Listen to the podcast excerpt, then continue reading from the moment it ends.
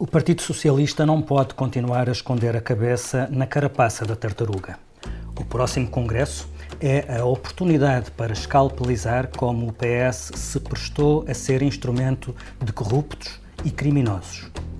As palavras são de Ana Gomes, que durante anos não deu tréguas a Paulo Portas por causa das suspeitas relacionadas com os negócios dos submarinos. Agora, a eurodeputada do PS rendeu-se à evidência de que no seu partido se passam coisas igualmente interessantes. Enquanto o PS subia para o ar, escudado na velha máxima de à política o que é da política e à justiça o que é da justiça, Ana Gomes constata o óbvio em investigações em que se cruzam nomes como Manuel Pinho, António Mexia, Ricardo Salgado, Hélder Batalha, Carlos Santos Silva e Sócrates, sempre Sócrates, o caso é de justiça e é de política. E se é de política, é tema para a Comissão Política. Bem-vindo a mais um episódio do podcast de política do Expresso. Estamos a gravar ao início da tarde de segunda-feira, 23 de abril, e vamos falar das mais recentes revelações sobre as ligações perigosas entre Manuel Pinho, José Sócrates e o Universo Espírito Santo. Também vamos voltar à polémica das viagens dos deputados das ilhas, em que se destaca o caso de Carlos César, presidente do PS, que continua a não ver problema no facto de acumular dois subsídios para pagar a mesma despesa, com o lucro a reverter para o bolso do deputado. Mas antes disso, vamos olhar para o estado da Jeringonça, depois das entrevistas que Jerónimo de Souza e Mariana Mortágua deram no fim de semana, criticando Mário Centeno e pressionando António Costa. Nesta reunião temos uma estreia. O Vitor Matos, o novo editor de política do Expresso, entrou hoje em funções e fizemos questão de o prachar aqui na Comissão Política. Olá, Vitor, bem-vindo. Olá. Temos também a Rosa Pedroso Lima, que acompanha as esquerdas e entrevistou Jerónimo de Souza para o Expresso de sábado passado. Olá. E o Pedro Santos Guerreiro, diretor do Expresso, que comigo forma a dupla residente da Comissão Política. Olá, viva. Eu sou o Felipe Santos Costa.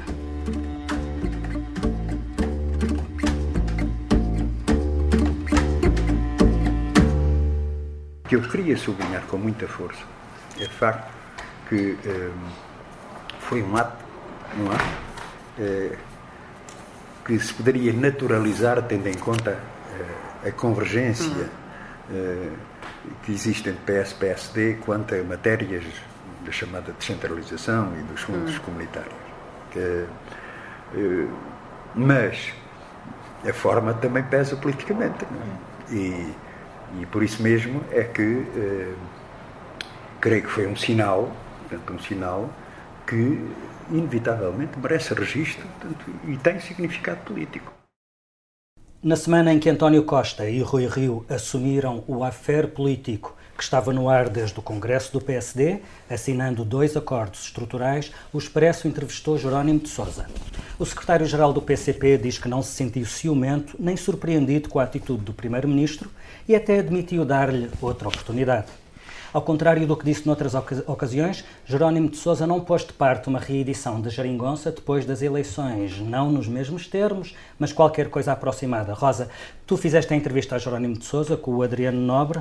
Um, o secretário-geral do PCP não explicou que outra Jeringonça poderá existir no futuro, mas parece que a principal mensagem que ele quis deixar foi qualquer coisa como: por muito que haja dificuldades, keep cool, isto resolve-se. É, é, é, esta, esta semana uh, é uma semana muito importante na novela da, da tensão na geringonça que nós seguimos atentamente. E, e na verdade, a, a entrevista do Jerónimo é relevante nesse sentido, porque ele dá um sinal de como ficou, como ele diz, não ficou nem irritado nem ciumento, mas a utilização da palavra ciumento aqui é relevante na novela, uma vez que uh, António Costa é, aparece ao lado da fotografia muito sorridente do Rui Rio, Jerónimo e Catarina Martins sentem-se uh, ofendidos, mas no fundo, no fundo, no fundo, eu tenho esperança que acabem todos juntos no final e muito bem. E eu acho que é essa, uh, essa novela uh, dentro da, dos, dos, partidos que compõem a, a geringonça que que tem estes zigue-zagues, ou seja, um, como se uh, Jerónimo aproveitasse tudo para croquetes e, obviamente, o PC delimitou desde logo, desde cedo, desde a assinatura da posição conjunta, que um, queria estar na solução, mas que o PS tinha sempre dúvidas sobre a fidelidade do PS aos princípios da esquerda. E, portanto, de alguma forma, aproveita esta fotografia de Rui Rio com o António Costa para mostrar eles têm sempre esta tendência para o deslize à direita, nós já o tínhamos identificado, mas uh, uh, aponta o dedo, mas continua a, a querer estar na fotografia. E eu acho que aqui, Jerónimo, quando, quando o, o relevante desta entrevista, como em muitas do, do Jerónimo de Souza, não é tanto o que ele diz, mas o que ele não diz. E há aqui uma mudança fundamentada, embora ele não esclareça o que é, que é essa coisa parecida com a geringonça, que é, ele não diz, não vai haver uma geringonça, uma nova geringonça. Vai haver outra geringonça. Vai haver outra coisinha. Um, isso é uma porta entreaberta. Mantém a novela em ação. Até porque, deixa-me Ele tinha dito... Uh, normalmente, os episódios de tensão na geringonça colocavam a questão de será que isto rebenta? Uhum. E imediatamente a resposta não, isto não rebenta até ao fim da legislatura. Mas não era presumível que de alguma forma, esta fórmula governativa pudesse continuar depois das eleições legislativas. Pela primeira vez, Jerónimo de Sousa vem dizer há a hipótese de continuar depois, logo se vê como. Mas há um passo, ele sobe um degrau que ainda não tinha sido ainda não tinha sido Sim, subido. Por... sobretudo porque há bem pouco tempo Jerónimo dizia que a solução é, da geringonça era irrepetível. Agora diz é difícil mas eu não conheço nenhuma declaração do PCP que não seja a colocar dificuldade nas coisas. Uh, a solução, a posição conjunta era difícil, a aprovação do Orçamento de Estado de 2015 era difícil, o de 2016 era muito difícil, o de 2017 era muito difícil, portanto, faz parte do enredo desta novela a dificuldade. Agora, o que eu penso é que o PCP e, e Jerónimo de Sousa demonstra muito claramente nesta entrevista que gosta do que da relação, mesmo com estes deslizes do António Costa. Gosta, gosta de fazer parte, de ser protagonista, de ter voz, como não tinha há, muito, há muitos anos, uh, e ter um papel na. Uh, estar dentro compensa as agruras uh, e é melhor sim. do que estar fora. É e é uma afirmação da liderança do Jerónimo. e é uma afirmação da vontade política objetiva de Sim. prolongar esta experiência. Sim, repara, ele diz a certa altura numa caixinha da, da entrevista que, em que destacamos o facto de ele admitir que há camaradas que se interrogam no PCP. Normalmente há poucas interrogações e nenhumas e, e poucas dúvidas também, hum, mas não sente também nenhuma necessidade nem de convocar um comitê central nem de uh, internamente discutir isso e diz nós temos a legitimidade do Congresso, a solução política está, está sufragada pelo órgão máximo do partido isso é muito uma afirmação de quem uh, está seguro da posição que tem e está seguro da solução que foi encontrada. Mas isto dá imenso jeito, dá, eh, dá imenso jeito esta tensão na geringonça, é uma das coisas que alimenta quer o PCP, quer o Bloco porque é esta tensão uhum. depois que lhes permite justificar ao eleitorado que estão a fazer tudo para mudar as coisas e que o problema é o PS. Em vez de dizer esta... que isto não tem problemas, dizem pelo contrário, isto tem muitos problemas e nós somos a solução. A solução, exatamente. Nós resolvemos. Eu acho que isto é o segredo desta hum, hipocrisia do Bloco e do, e do PC entrarem com um partido com o qual não concordam com nada daquilo que é essencial, mas depois conseguem hum, conseguem com estas artimanhas uh, retóricas uh, resolver a questão. E a questão do PSD é mais uma ajuda à geringonça. Eu uhum. nunca pensei, de facto, quando, quando li esta frase uh, do Jerónimo na tua entrevista, a dizer, contraria a tese de que o PC é o ajudante do governo. Isto é absolutamente fantástico. Ou seja, o facto de o PS se entender nestas coisas ligeiras com o PSD permite ao PCP dizer não, ter aquele discurso que ninguém acredita, que é nós não apoiamos o governo. Se perguntares apoiam o governo, eles respondem não, nós não apoiamos o governo. Uhum. Então vocês não são suporte do governo. Não, nós não somos o suporte do governo. Uhum. Portanto, quem suporta o governo é, nas coisas essenciais é o PSD. Mas eu concordo contigo, quer dizer, esta, é, este manter do enredo também dá palco, que é um palco que o PCP aprendeu a gostar. A página do PCP uh, de, de, no site é a página mais gira de todos os partidos portugueses. A, a página do Facebook. Rosa. É, é uma afirmação que exige não, explicações. é para manter a curiosidade.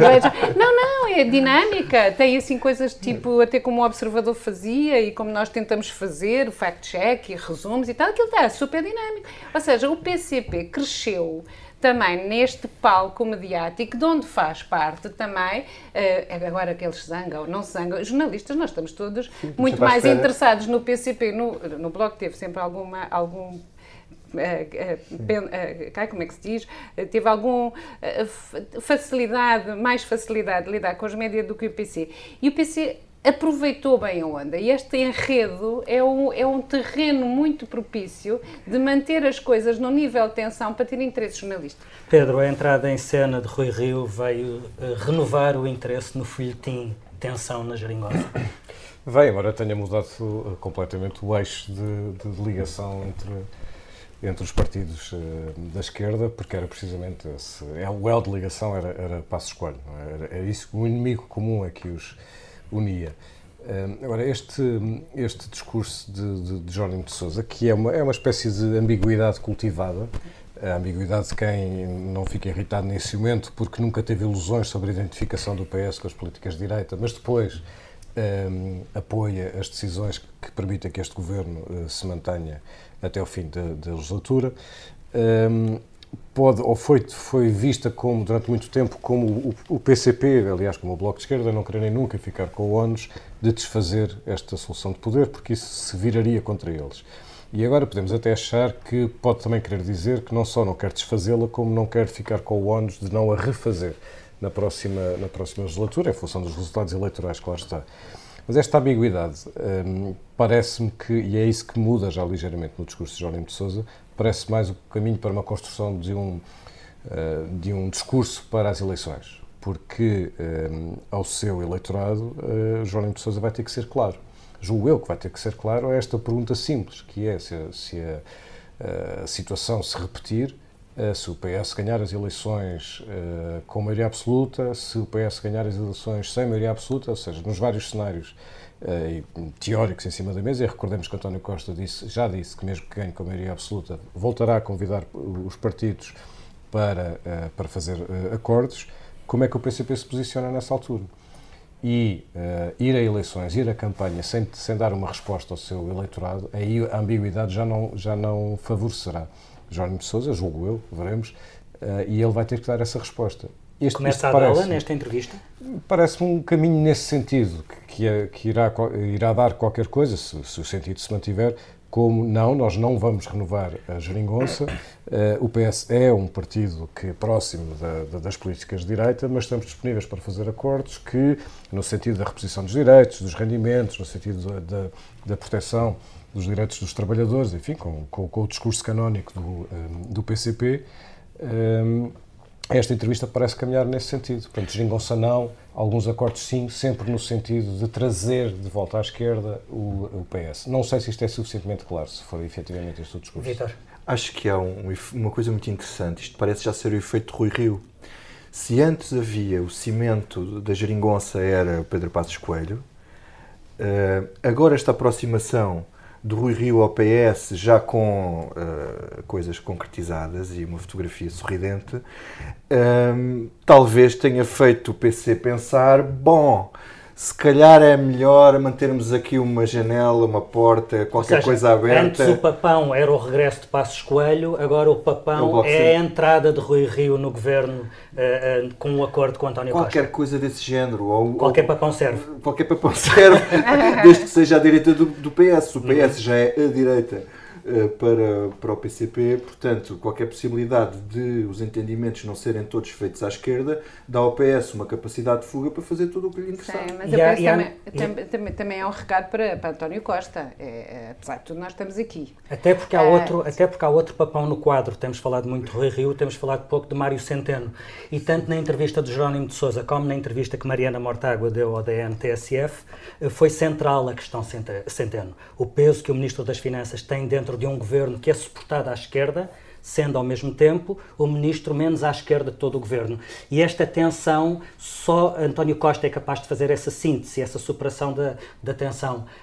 Um, como é que é possível gerir estas componentes uh, até ao fim da legislatura e depois das eleições legislativas? A única gestão possível é mantendo a ambiguidade do discurso, como, como estava a dizer o, o Pedro, porque isto tem sido uma repetição uh, de tudo o que temos visto desde o início da legislatura, que é os partidos uh, à esquerda acordam um déficit uh, no orçamento e aprovam o orçamento. Só que no caso dos partidos de direita, concordar com um déficit é porque é mesmo dinheiro para gastar.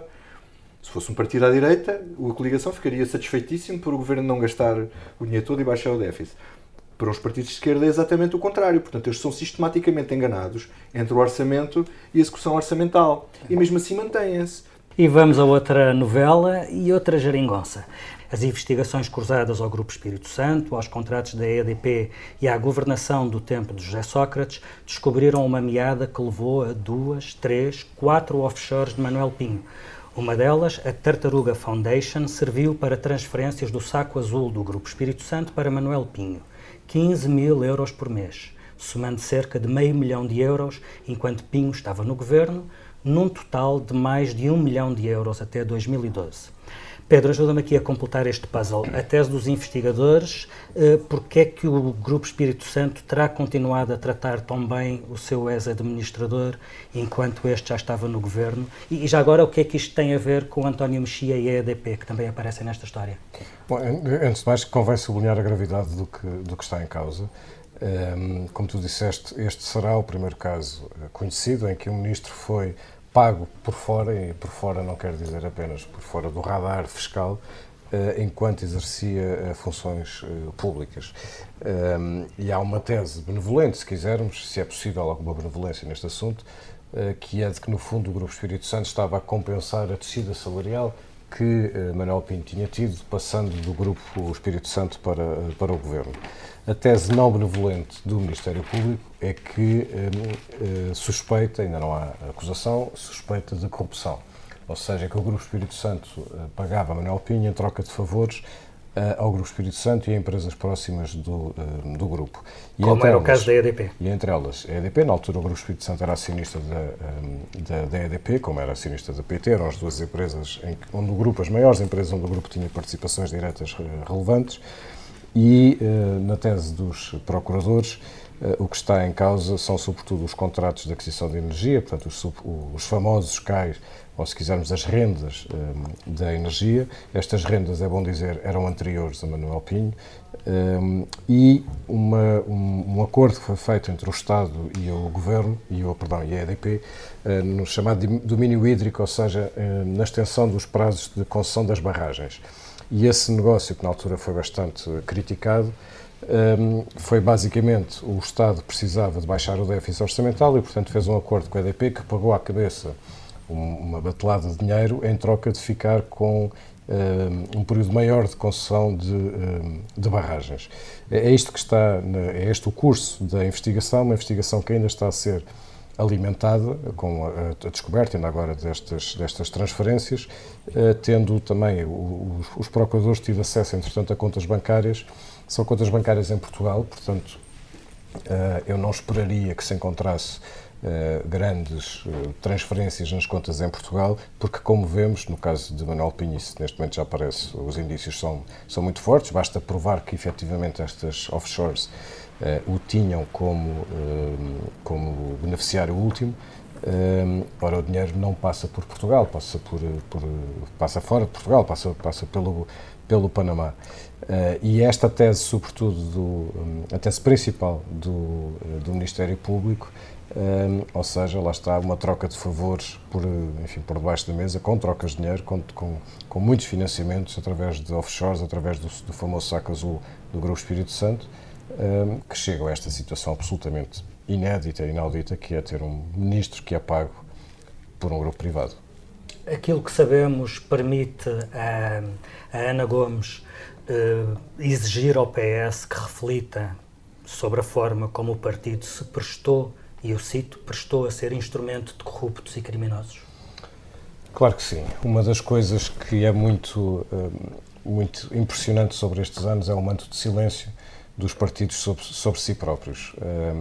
É natural que não se comentem as investigações judiciais em si e que não se, e que não se, enfim, não se, não se concorda ou discorda do que está, do, da forma como as investigações estão, estão uh, uh, enfim, a implementarem-se e a desenvolverem-se. Mas isso é uma questão completamente separada desta que Ana Gomes levanta que é uh, práticas suspeitas de corrupção, de suborno, de fraude fiscal, de uh, tráfico de influências, de branqueamento de capitais, que aconteceram dentro, uh, dentro do partido e nas, nas mais altas estruturas de, de, de, poder do partido e da política nacional. E, portanto, quando Ana Gomes diz reflexão, isso é quase o mínimo que é preciso fazer, o máximo seria bastante mais do que isso. O que parece é que ninguém quer tocar no assunto, porque é obviamente um, um assunto tóxico, mas uh, isto mostra muito mais do que fechamento dos, uh, dos partidos, mostra uma total indisponibilidade para encontrar o erro, assumir o erro e, sobretudo, regenerar-se não apenas à, à, à, vista da opinião pública, mas perante, perante próprio, os próprios uh, partidos. Se no final deste, de todos estes processos nós tivermos algumas pessoas que tenham sido condenadas e, portanto, com prova um, forte e sustentada, e essas pessoas forem presas, e, portanto, um, havendo uma condenação, já será histórico para, para, para Portugal. Mas se for só isso, mesmo, mesmo, mesmo estando nós a falar de algumas das pessoas que foram mais poderosas e influentes no nosso país, se for só isso, então essas pessoas passaram, mas o sistema preservou-se, autopreservou-se. Vitor, eh, há razões para persistir no mantra à justiça o que é da justiça, à política o que é da justiça, o que é da política? Não, porque eh, havia nesse mantra uma questão que era o do segredo de justiça no que se refere ao caso de Sócrates que já acabou. E, já acabou o segredo de justiça. Segredo de justiça. Portanto, já ninguém pode invocar isso. Agora, se, Mas não há condenação. Se invocarem isso, há uma é não acusação, não há condenação. Sim, a questão é que a condenação, eh, transitar em julgado, se calhar só daqui a 10 anos, e, portanto, vamos, não vamos ficar calados em relação a isto numa, durante uma década, quando temos um Primeiro-Ministro acusado de coisas destas. Portanto, eu acho que começa a ser insustentável o silêncio que é geral. Do, geral, não é só no geral, PS. É só no todos PS. os partidos estão calados em relação a isto. Por exemplo, o Bloco de Esquerda eh, não tem problemas nenhum em falar do Ricardo Salgado, mas nunca falou de José Sócrates. Aliás, falou Francisco Louçã a propósito das questões processuais. As pessoas falam de vez em quando das questões processuais, das fugas de informação, dos malandros dos jornalistas que uh, metem cá fora o que é que o Primeiro-Ministro alegadamente andou a fazer, uh, mas ninguém fala do assunto em causa há oito ministros, sete ou oito ministros que se sentam naquele friso do governo que tiveram no governo de José Sócrates, que lidaram com ele todos os dias. E deve haver uma fátua sobre essas pessoas? Não. Acho que essas pessoas é que devem fazer uma reflexão e devem dizer-nos publicamente, porque nos devem isso, uh, o que é que pensam sobre o, o facto de terem, um, terem tido um primeiro-ministro, um líder, um chefe, uh, o qual seguiam com bastante com bastante dedicação, dedicação um, que nos expliquem se nunca deram por nada, se, se hoje se afastam completamente do que, de, do, que, do que se sabe hoje de José Sócrates, se, acharam, se não acharam estranho o tipo de vida que ele fazia, se contemporizaram com isso. É que há aqui uma questão anterior, é que eu lembro-me, e vocês também se devem lembrar, tu deves-te lembrar, do que se dizia nos corredores do, do PS sobre José Sócrates quando ele se candidatou em 2004 à liderança. É que tinha muitos telhados de vidro. Uhum. E estas coisas em política, hoje em dia, os telhados de vidro só se materializam em alguma coisa em concreto quando, nem sequer é quando há uma investigação judicial, ou se é arguído. É, é quando há uma condenação. Judicializa-se essas questões. E essas questões são de. são puramente políticas. Se uma pessoa não inspira confiança, um ministro não convida para secretário de Estado uma pessoa que não lhe inspira confiança. E há pessoas que têm um determinado tipo de reputação. E, no entanto, os partidos escolhem-nas. Acho que os partidos têm que fazer uma, uma, uma reflexão muito séria sobre esta questão. Rosa. Olha, ainda não, não responderam, uma coisa que me intriga imenso Uh, é porque é que há uma offshore chamada tartaruga, que é uma coisa ridícula no meio do, de tudo isso. Tem uma explicação lógica ou aquilo também é como as é operações da Polícia Judicial? É para utilizar ah, a carapaça. a carapaça, ok. Pelo menos na leitura de Ana Gomes. Shell Company. ou pode ter sido o Manel Pinha a escolher o um nome e foi assim ao sorteio, tipo escola primária, como é que vamos chamar o nosso grupo? Vamos chamá-lo Golfinho, ele escolheu Tartaruga. os golfinhos. os golfinhos, os pandas. Bom, mas fora esta brincadeira, é, é, é a sensação de estar numa República das Bananas, de facto. Uh, não das tartarugas. As, não, não é. As, as, tartarugas não comem bananas, mas podia-se fazer aqui uma, uma analogia. Mas é de facto uma, uma sensação de, de, uma República das Bananas onde tudo é permitido, onde tudo também se cala. Isto é muito chocante. Um, mas é também chocante na mesma semana em que uh, a, a Justiça também deu de si, e, no, no, e o jornalismo também, um espetáculo um pouco miserável. A exposição àquele nível uh, do, dos interrogatórios de, de, de, José Sócrates, do, uh, de Zanel Bava, de Ricardo Salgado, todo aquele ambiente de Big Brother da Justiça é, é, muito chocante. Há qualquer coisa que nos está a permitir perceber que se bateu num fundo um, complicado. Alguma coisa tem de, tem, de, tem de resultar a partir daquilo. Quatro, quatro horas, não, seis horas de emissão contínua.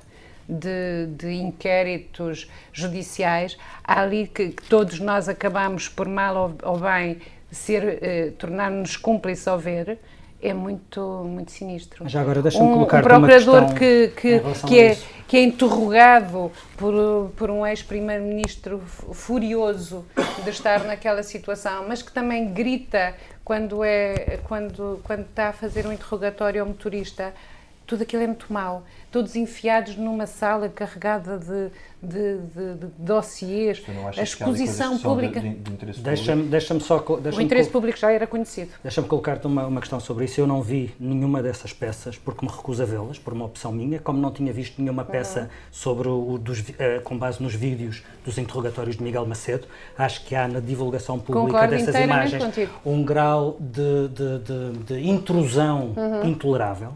Porém, noto que eh, depois da emissão daquelas imagens, o único comentário que eu tenha dado conta, feito por um membro do governo sobre aquilo, veio da Ministra da Justiça, Francisca Van Dunham, que declarou sem hesitar que aquelas peças emitidas pela SIC e pela uh, eh, CMTV, e atenção, são trabalhos jornalísticos completamente diferentes, o da SIC e o da CMTV, uh, eh, apesar de terem esses contornos completamente diferentes, disse a Ministra, configuram em ambos os casos crimes e, e, a Ministra disse estar segura que o Ministério Público tomará as iniciativas necessárias para reprimir a ilegalidade.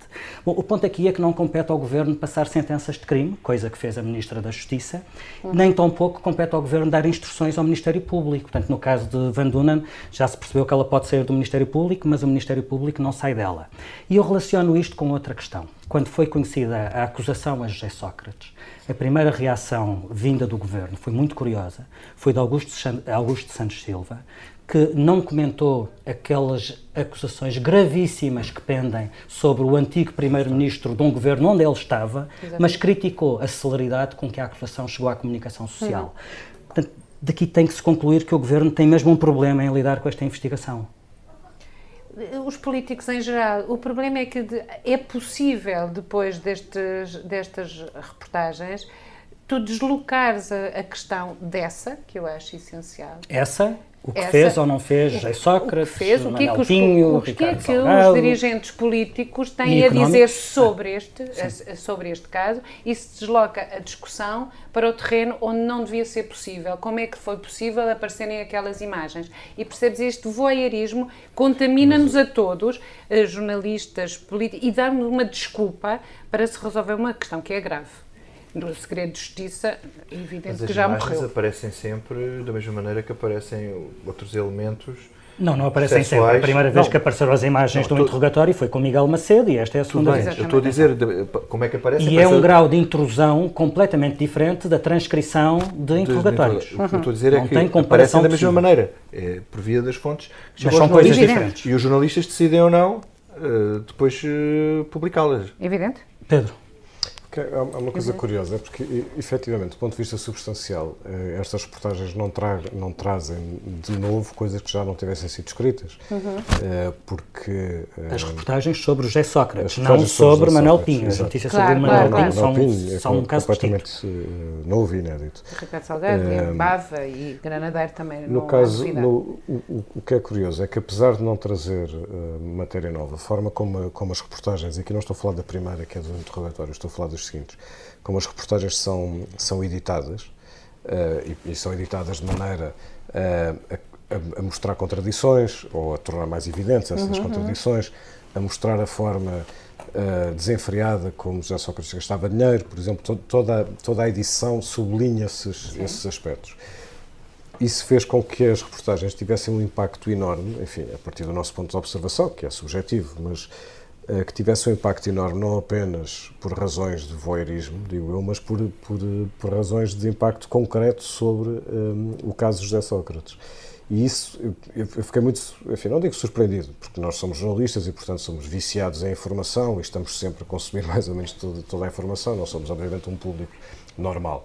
Um, mas foi, uh, foi muito notório para mim como é que tanta gente ficou chocada com as coisas que ali foram, foram mostradas e que já tinham sido faladas, algumas uhum. delas há mais de um ano, um, sobretudo na imprensa escrita.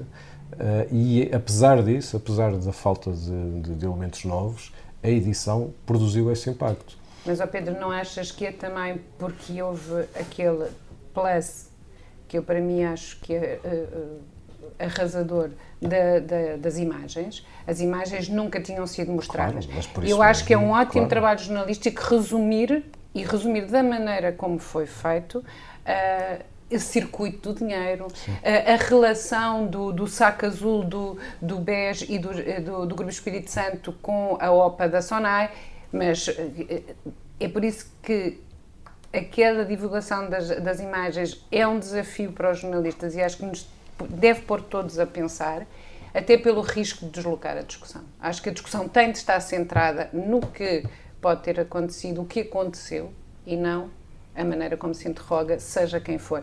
Espero que esta, esta comissão política não esteja a ser filmada porque eu estou despenteada. E... e por falar em República das Bananas, vamos para o terceiro e último tema desta comissão política. Anda comigo ver os aviões foi a manchete do Expresso no dia 14. Este sábado voltámos ao tema. Os deputados das ilhas, que para pagar as viagens aos Açores e à Madeira recebem um subsídio do Parlamento e depois ainda pedem o subsídio social de mobilidade, que financia boa parte dos bilhetes de avião para os cidadãos das regiões autónomas. Depois dessa primeira manchete do Expresso e já depois de debatermos o caso na reunião da Comissão Política da semana passada, houve vários desenvolvimentos. O Expresso apurou que dos 12 deputados das ilhas, 11 e não apenas 7 recorrem a esse estratagema de acumular dois subsídios. Os deputados do PSD que se tinham refugiado no silêncio admitiram à direção do seu grupo parlamentar que fazem o mesmo que os outros. De todos os deputados das ilhas, só Rubina Berardo do PSD não duplica os seus subsídios. O que significa que só esta deputada não embolsa uma média superior a 300 euros de cada vez que viaja até a sua ilha, a cada semana que passa. O Expresso fez as contas e concluiu que os deputados das ilhas que duplicam subsídios recebem um rico suplemento semanal de ordenado. E perante tudo isto, e enquanto se espera uma posição da Comissão de Ética e da Comissão de Transparência, Ferro Rodrigues decidiu que não há problema nenhum, nem legal, nem ético, Uh, Vítor, começamos por este último ponto. O Presidente da Assembleia da República pediu um parecer, mas tratou já de dar uma sentença ilibando os deputados das ilhas, e nomeadamente Carlos César. Olha, nem de propósito, o Presidente do Partido de Ferro Rodrigues. O comportamento do Presidente da Assembleia até pode ser legal, mas não é lá muito ético, pois não? Não, quer dizer, então, se isto não é um problema ético, não sei o que é um problema ético. Não é? Quer dizer, o, o deputado tem direito a um subsídio uh, e depois ainda vai buscar o outro subsídio e, e, o primeiro subsídio nem chega a cobrir uh, toda a despesa. Cobra uh, mais do que toda a despesa. Cobra mais, exato. Uh, não sei o que é que será um problema ético. Os políticos costumam encarar este tipo de trabalhos como coisas contra os partidos, como coisas para desqualificar os políticos, essa coisa toda. E, mas o que eu acho que desqualifica claramente os políticos é vir institucionalmente um Presidente da Assembleia da República vir dizer que isto não é problema nenhum, não se passa nada uh, sorri a cena. E, e, e, by the way, foi bem a propósito, saiu o comunicado do Presidente da Assembleia da República horas antes ou uma hora antes de Carlos ah, César ir à televisão no seu debate semanal, onde pôde logo justificar uh, a sua atitude com o aval do, do Presidente da Assembleia da República. Não sei se reparares, mas, mas, mas é assim, ao conveniente. Há uma série de abonos que os deputados têm e que não são verificáveis, como as viagens ao círculo eleitoral, como os que vivem fora e que vêm em Lisboa, as idas e vindas. Uhum. Aquilo é, é confiança na palavra dos deputados.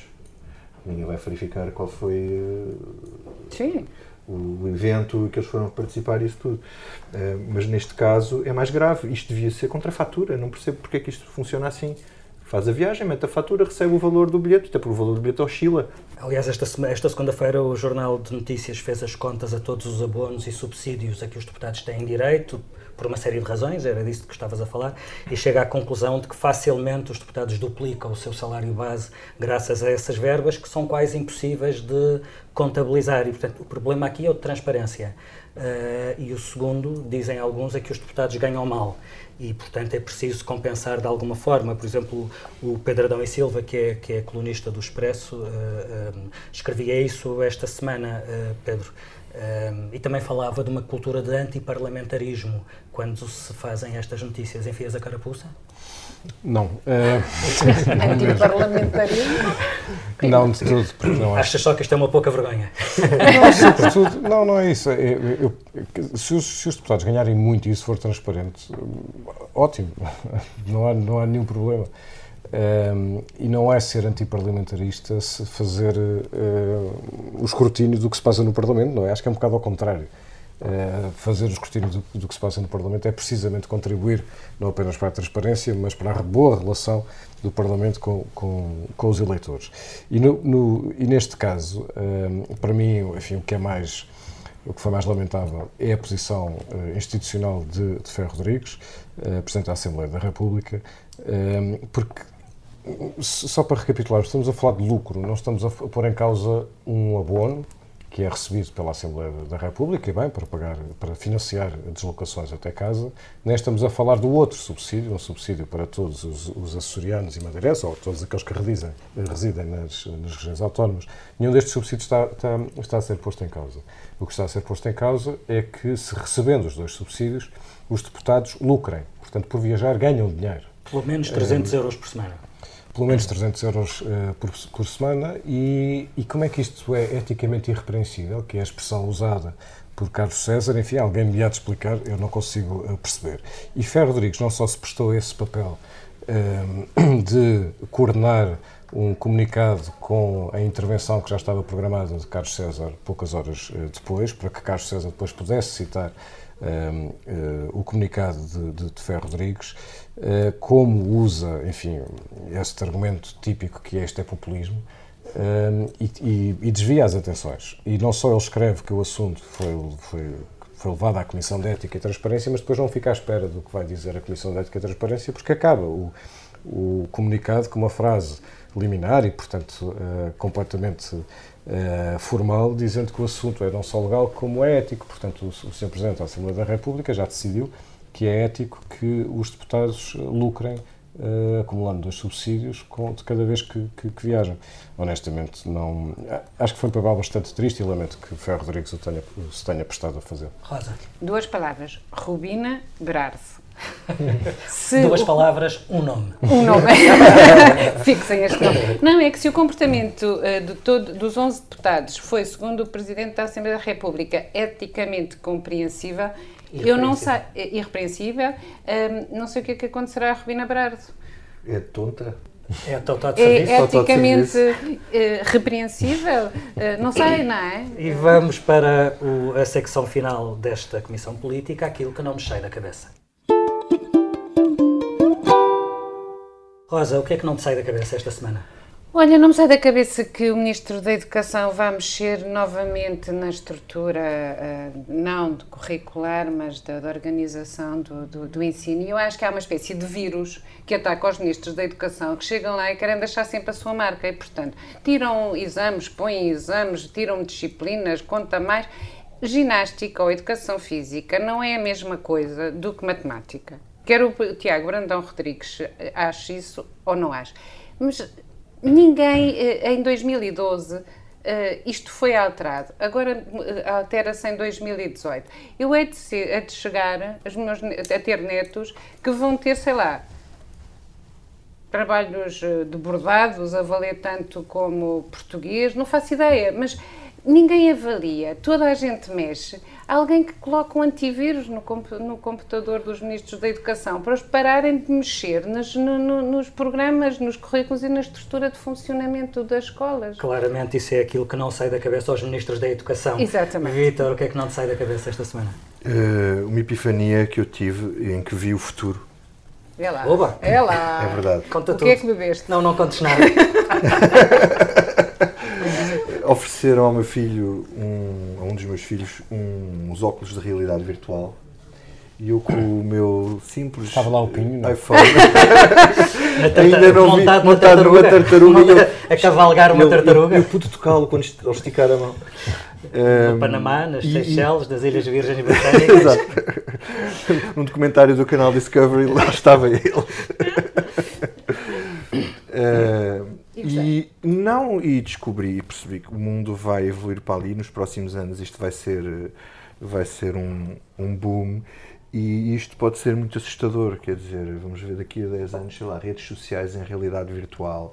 eh, nós Currículos escolares em realidade virtual. não, podemos ir trabalhar em realidade virtual. Podes ter um local de trabalho, pões uns óculos, estás no teu local, estás em casa e trabalhar como se estivesses numa empresa com as pessoas todas. Isto pode ser, pode-se fazer tudo. Uh, mas pronto, já estou muito no futuro. Nós daqui a 10 anos voltamos a falar. Bom, Se calhar antes, calhar antes. E a mim não me sai da cabeça qualquer coisa que, sendo muito real e atual, também tem um lado de realidade virtual. É aquilo que se passa no Monte Pio. Eh, de há uns tempos para cá, tudo no Monte Pio Geral, sobretudo na Associação Mutualista, cheira a esturro e nunca cheirou tanto a esturro como desde que o Governo, e em particular o Ministro Vieira da Silva, começou a empurrar a Santa Casa da Misericórdia de Lisboa para o Monte Pio. Na sexta-feira, o Parlamento, onde há uma maioria de esquerda, lembre-se, aprovou uma resolução recomendando ao Governo que faça tudo o que pode para travar a entrada da Santa Casa no Monte Pio. Ora, o que nós sabemos é que não só a vontade maioritária do Parlamento não vai ser respeitada, como a vontade do Governo é fazer precisamente o contrário. E esta segunda-feira, a manchete do público veio adensar todos os mistérios, eh, porque contava que o ministro Vieira da Silva demorou 20 meses, reparem, quase dois anos, para aprovar as conclusões de uma auditoria à gestão de Pedro Santana Lopes, enquanto era provedor da Santa Casa, uma auditoria que identificava uma série de irregularidades que até podem configurar ilícitos criminais. Um, e, e depois dá-se o caso de que uh, um, não só Santana foi quem, por sugestão de Vieira da Silva, deu os primeiros passos para a entrada da Santa Casa no Monte Pio, pedindo os estudos para avaliar essa hipótese, como Vieira da Silva só despachou as conclusões dessa auditoria depois de Santana Lopes ter perdido as diretas no PSD. E isto é tudo demasiado estranho e permite demasiadas especulações. Uh, será que o ministro queria ter este instrumento para pressionar as decisões de Santana Lopes na Santa Casa? nomeadamente para a entrada no Monte Pio? Será que o Ministro manteve a auditoria em segredo para a poder usar contra Santana Lopes caso este chegasse a líder da oposição? Repara, toda a especulação é possível porque a, a opacidade é total e a transparência é zero. E enquanto funcionarmos assim, toda a especulação é legítima. Pedro, e a ti o que é que não te sai da cabeça esta semana? Já se reparou neste episódio, Manuel Pinho não me sai da cabeça. E a tartaruga? Lembrei, e a tartaruga. Lembrei-me esta semana, uma vez eu estava, em, não foi há, foi há alguns anos, eu estava em Nova Iorque em trabalho com, e estava em Times Square, íamos em, eh, com outro jornalista e encontramos o Manuel Pinho, ele estava à porta, estava a sair do, do, do edifício de que agora se fala, onde, onde ele comprou uma casa, ia a apanhar um táxi e ia para a Colômbia, para, para a Universidade de Colômbia. E nós cumprimentámos-lo e ele convidou-nos para nós irmos a uma, assistir a uma aula. Fomos no dia seguinte. Este convite tinha uma intenção. Nós tínhamos escrito em Portugal que ele estava de favor na, na Universidade de Colômbia, pago pela, numa, numa cadeira patrocinada pela, pela EDP. E, portanto, Manuel Pinho quis mostrar que não, que era professor a sério, entre aspas, e, quis, e nós fomos assistir à aula. E eu lembro-me, um, eu lembrei-me agora que ele, naquela altura, para viver em Nova Iorque, naquele sítio em Times Square, não é propriamente barato, ele na altura era pago pelo, portanto, isto é depois dele sair do, do, do governo de, de, Sócrates, ele era pago pelo Grupo Espírito Santo, era administrador de uma holding chamada BES África, tinha um salário de cerca de 40 mil euros. E para receber estes 40 mil euros, o trabalho dele era uma reunião por mês. Olha lá está. São coisas tartarugas. São tartarugas que não saem da cabeça. Tartarugas muito eficazes. Esta reunião também vale isso, Fica, Ficamos por aqui. Esta reunião da Comissão Política teve a edição multimédia do André Ataíde, a ilustração é do Mário Henriques e para a semana voltaremos ao Fungagá da Bicharada, que é a política portuguesa. Por agora continuamos a assistir à dança da tartaruga. A dança da tartaruga, a dança da tartaruga, a dança da tartaruga, da tartaruga, meu amor. A dança da tartaruga, a dança da tartaruga, a dança da tartaruga, da tartaruga me balançou. O swing da tartaruga, o swing da tartaruga.